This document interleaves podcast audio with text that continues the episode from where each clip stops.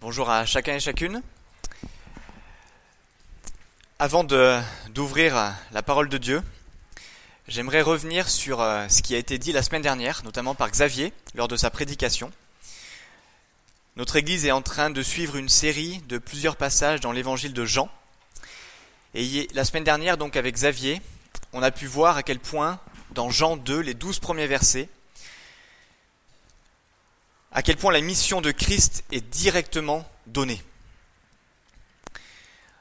On a vu donc les noces de Cana avec ce miracle ou ce premier signe dans l'évangile de Jean où Jésus va transformer l'eau en vin.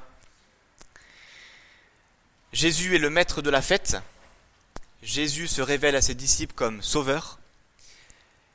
Jésus révèle sa gloire également, comme on peut le voir au verset 11 de Jean 2. Et Xavier nous a rappelé un petit peu cette intention explicite que l'on retrouve dans tout l'évangile de Jean. Donc Jean 20, verset 31, qui nous dit Ces choses ont été écrites afin que vous croyiez que Jésus est le Christ, le Fils de Dieu, et que vous ayez la vie en son nom. Ce matin, on va faire la suite de Jean 2, donc du verset 13 au verset 25. Et on va voir qu'il y a plusieurs différences de contexte par rapport à la prédication de la semaine dernière.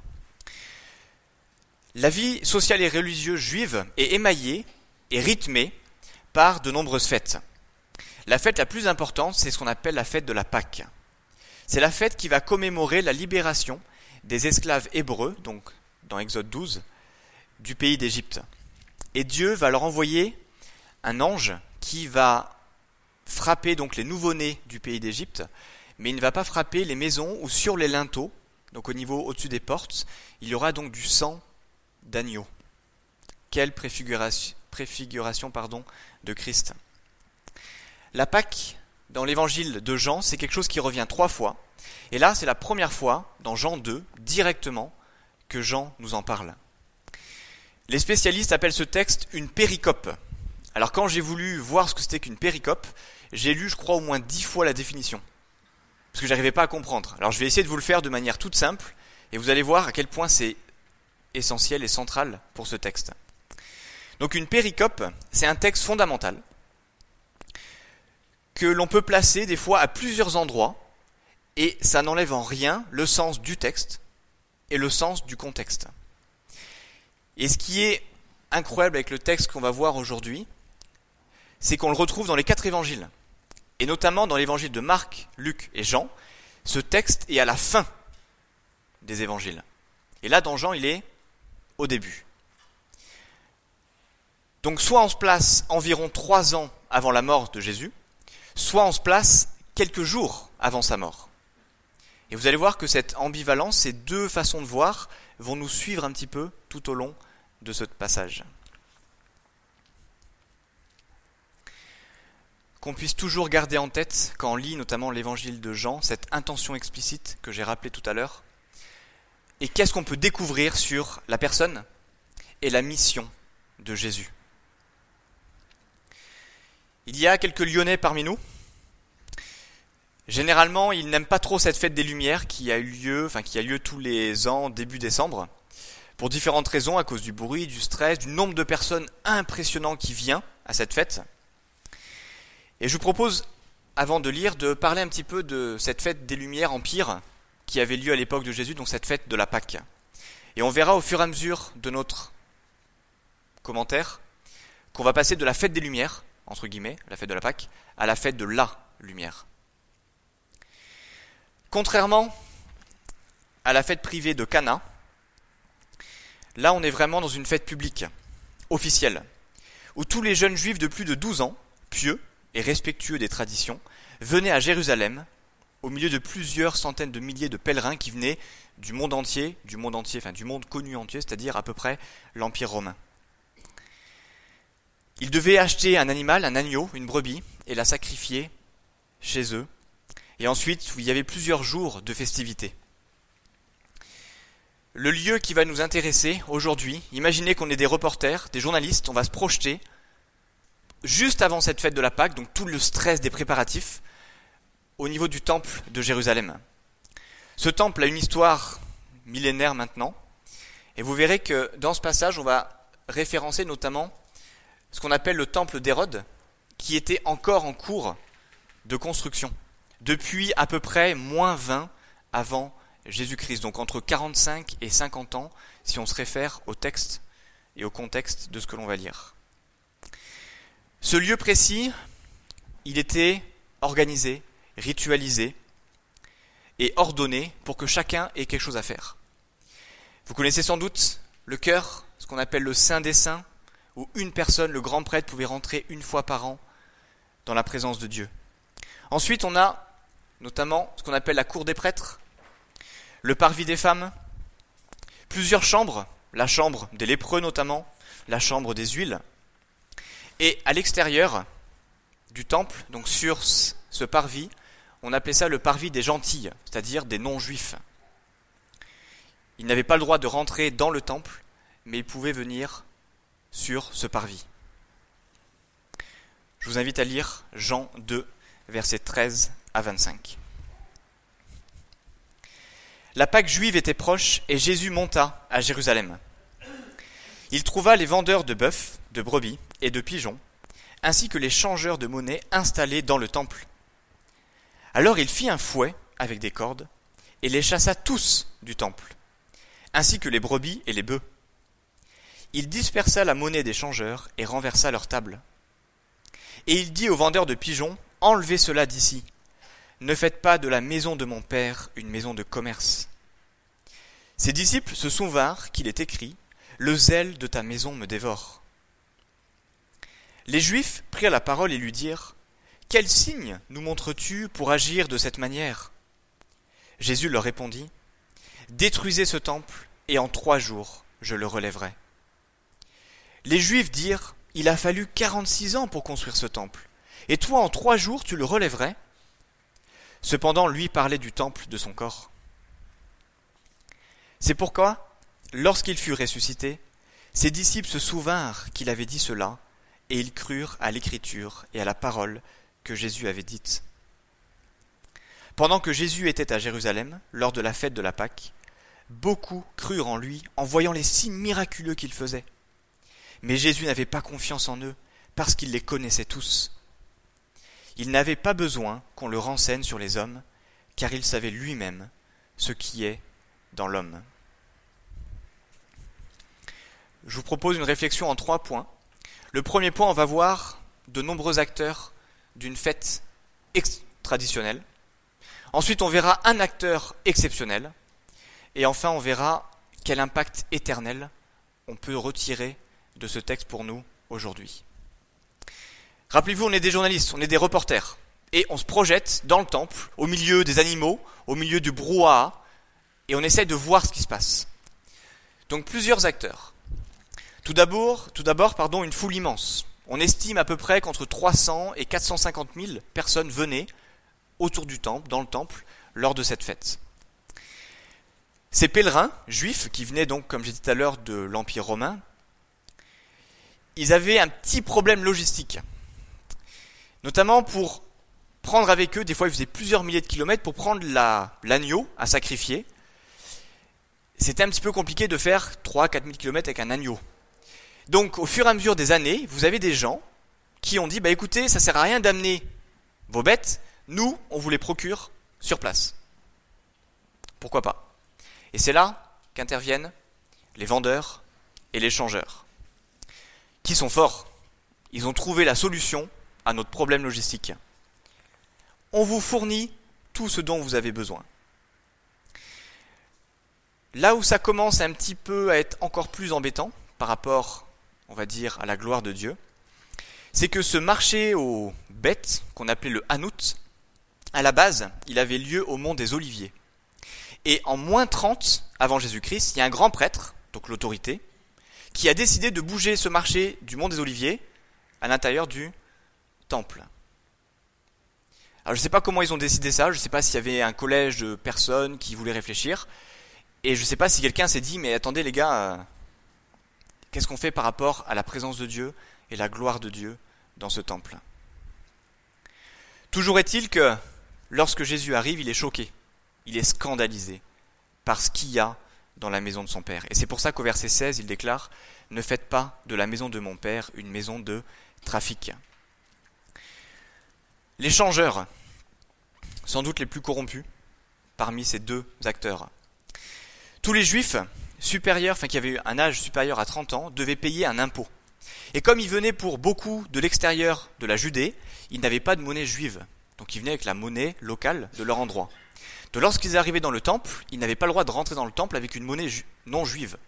Et c'est pour ça que vous aviez des changeurs qui étaient là à l'entrée pour leur dire Donne-moi ta monnaie et moi je te donne l'équivalent, en en prenant au passage bien sûr, en monnaie juive. Comme ça tu peux aller payer ton impôt. On voit ici bien sûr le début d'une corruption énorme. Troisième acteur, non négligeable, les animaux. Dans le texte, on parle de bœuf, de brebis ou d'agneaux et de pigeons. Les animaux étaient offerts en sacrifice en fonction de la richesse et de la condition sociale des personnes. Et si vous relisez notamment dans le début de Luc, Marie et Joseph, lorsqu'ils ont présenté Jésus au temple, ils ont offert deux pigeons, ce qui montrait qu'ils faisaient partie des personnes les plus pauvres à l'époque. Acteur suivant, les Juifs.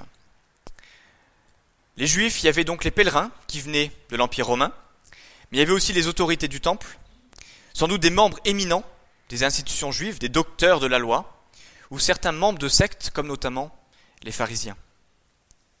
Les historiens pensent que, notamment les pharisiens, profitaient de la corruption ambiante pour non pas montrer leur prestance et qui ils étaient pendant la fête, mais aussi pour détourner un petit peu d'argent. Ils veulent du spectacle, ils veulent se montrer à la foule dans leurs habits d'apparat. Acteur suivant, les disciples.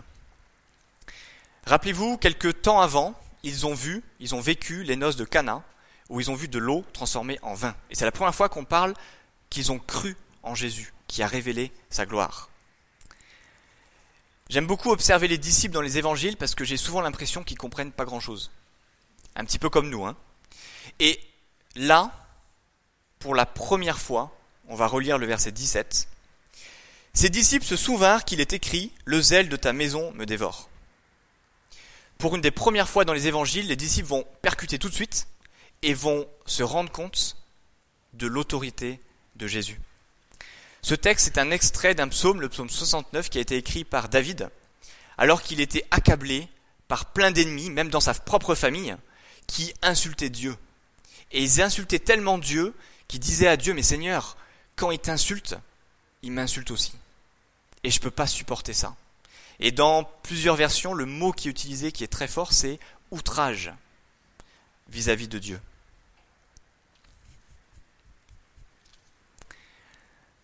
Avant d'arriver à l'acteur exceptionnel de notre passage, Jésus, je voudrais vous parler d'un acteur invisible. Vous revoyez le temple comme j'ai décrit tout à l'heure. À côté, vous avez ce qu'on appelle la forteresse Antonia. Cette forteresse, surtout à l'époque de la Pâque, était remplie de soldats d'élite romains, qui, comme vous pouvez le voir, avaient des meurtrières ou avaient des remparts pour regarder ce qui se passait dans le temple. Et je pense que c'était la période de crise la plus grave et la plus importante pour l'armée romaine durant toute l'année, où dès qu'il y avait quelque chose qui se passait, ils devaient être prêts à intervenir. Et on verra tout à l'heure qu'ils ne sont pas intervenu. L'Empire romain, pour l'Empire romain, la Judée, Jérusalem, c'était une province un petit peu maudite. Parce qu'il y avait toujours des gens qui râlaient et qui organisaient des rébellions. Et c'est pour ça qu'il fallait toujours la présence de l'armée romaine. Deuxième point, après de multiples acteurs d'une fête traditionnelle, donc un acteur exceptionnel. Je vous relis le verset 16. Ne faites pas de la maison de mon Père une maison de trafic.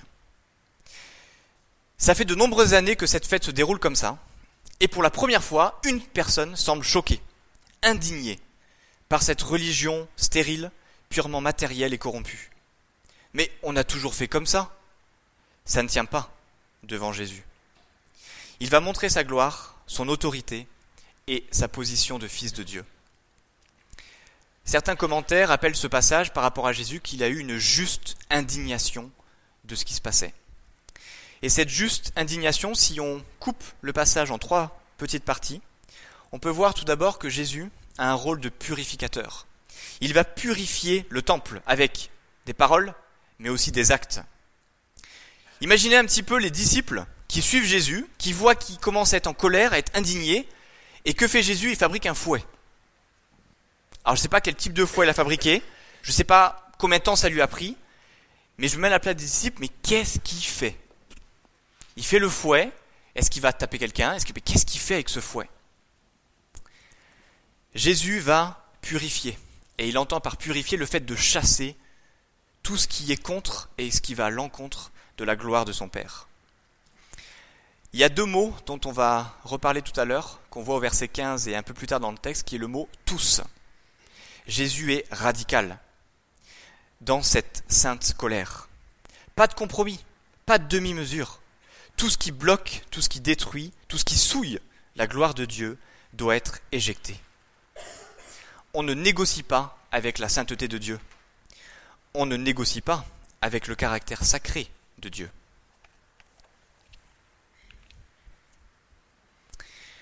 Par cette purification du temple, Jésus nous montre que sa colère est légitime et que son action est légitime. Mais cette purification ne serait pas complète si il n'y avait pas un deuxième aspect. Jésus, outre le fait qu'il soit purificateur, il est aussi défenseur de la gloire de son Père.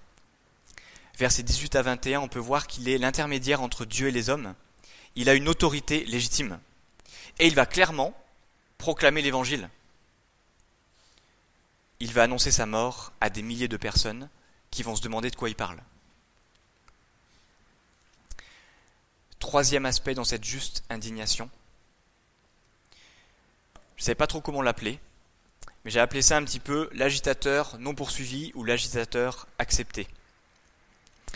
Son autorité n'a pas déclenché d'émeute, ce qui était une spécialité à l'époque, ou l'intervention des Romains. Juste des questions auxquelles les réponses ont été mystérieuses jusqu'à un certain temps. Jésus nous montre lors des questions-réponses avec les autorités juives, qu'il répond de manière légitime et qu'il a une sagesse légitime. Quel encouragement pour nous ce matin. Lorsque Christ intervient, ça peut faire mal, c'est vrai. C'est très profond. Ça demande de l'engagement, souvent des remises en question. Ça nous demande de sortir de nos zones de confort. Mais lorsque on laisse Christ avoir accès à notre cœur, lorsqu'on le laisse avoir des prises de position qui peuvent être scandaleuses aux yeux humains, il y a un impact éternel. Je vous propose de voir un petit peu plusieurs réactions de cette action scandaleuse entre guillemets de Jésus. On va voir déjà deux mauvais exemples, éternellement parlant. Premier mauvais exemple, l'incompréhension des Juifs, qui ne veulent qu'une chose, montre-nous un miracle. Et là, je pense qu'on te fera confiance. Combien de fois sommes-nous bloqués sur le sensationnel, sur l'émotionnel Ah, si je ressens rien, c'est qu'il n'y a rien. Quel danger Deuxième mauvais exemple, on le voit au verset 23 à 25. Plusieurs crurent en son nom, voyant les signes qu'il faisait. Le danger des enthousiasmes forts et superficiels. La vraie foi n'est pas un simple je crois en son nom ou j'ai Jésus dans mon cœur. Il ne suffit pas d'un raisonnement intellectuel, il faut croire avec un engagement total, une obéissance totale et une vie de disciple selon les principes bibliques. C'est une relation, c'est un processus qui va durer toute la vie. Et nous sommes invités à nous approcher de Dieu au travers de l'exemple de la vie de son Fils Jésus-Christ. Au verset 23 à 25, on retrouve ce mot-là, le mot tous. Et quel encouragement aujourd'hui de savoir que Jésus nous connaît tous individuellement. On négocie pas avec qui il est, ce qu'il a fait pour nous et ce qu'il veut faire pour nous encore aujourd'hui.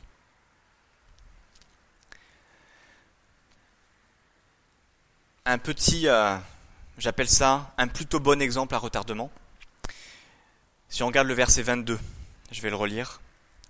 C'est pourquoi, lorsqu'il fut ressuscité, ses disciples se souvinrent qu'il avait dit cela, et ils crurent à l'écriture et à la parole que Jésus avait dite. Moi j'appelle ça un verset retour vers le futur. Je ne sais pas si ça vous arrive des fois, il se passe quelque chose et quelques temps après, ça peut être des années après, on percute. Et on se dit Seigneur, merci, parce que quand tu m'as parlé de telle chose, de tel verset, de telle manière, j'étais aveuglé, mais maintenant je vois. Et c'est arrivé aux disciples. Quel événement curieux et marquant pour les disciples et pour les gens sur place. Et ce que j'aime beaucoup dans l'évangile de Jean, c'est que quand vous passez de Jean 2 à Jean 3, c'est l'histoire de Nicodème, qui connaît plein de choses intellectuellement, mais qui n'a rien dans son cœur. Et quelque chose qui est très louable dans la vie de Nicodème, ce responsable religieux juif, c'est qu'il va chercher à la source. Il va aller demander à rencontrer Jésus de nuit, pour personne ne le voit, attention à sa réputation, mais il va demander à la source vis-à-vis de Jésus.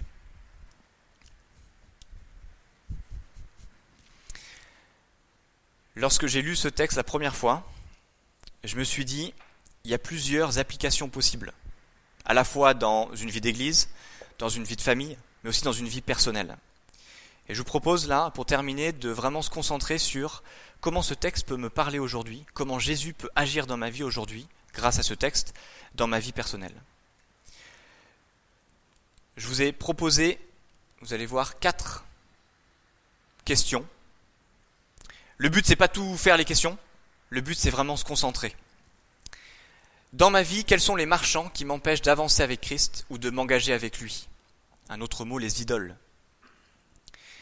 Comment je négocie avec Dieu concernant les péchés que je souhaite cultiver, garder, encourager dans mon cœur? C'est la question de la seigneurie de Christ.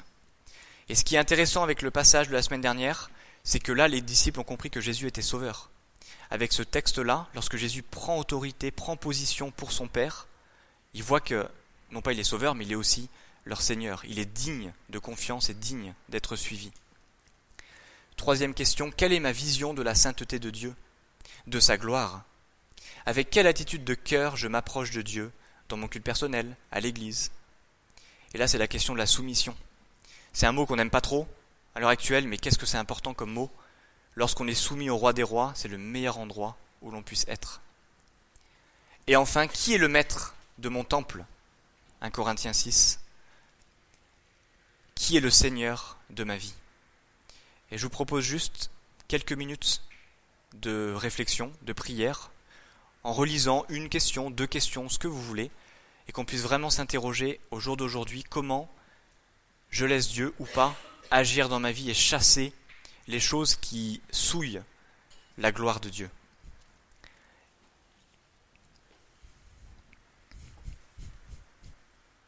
Je terminerai par la prière.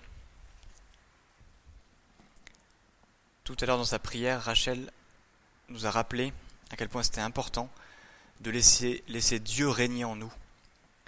Et je voulais juste, avant de prier, vous citer un passage de ce livre que peut-être certains connaissent, Tout pour qu'il règne. C'est une question de volonté et non de raisonnement. Une capitulation de la volonté. Une capitulation absolue et irrévocable. Ce qui nous retient est que nous nous préoccupons par-dessus tout de nous-mêmes. Nous reculons devant l'obéissance totale. Soyons tranquilles, Dieu est au courant. À nous d'être fidèles. Ne pensons plus qu'à une chose, tout pour qu'il règne.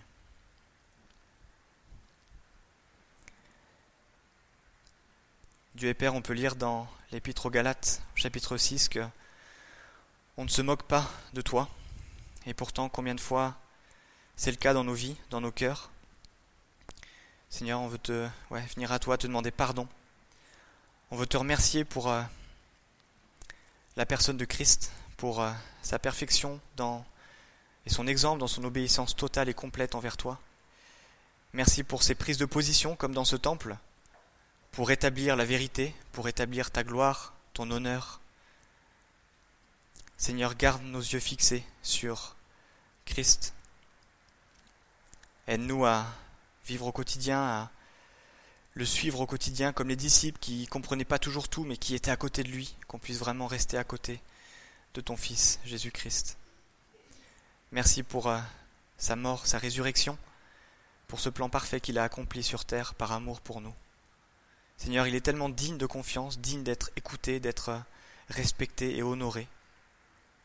Garde-nous proches de lui et permets à ton esprit de sonder nos cœurs pour enlever ces vendeurs, ces marchands qui t'empêchent d'accéder. Je te remets tout ça dans ton puissant saint nom. Amen.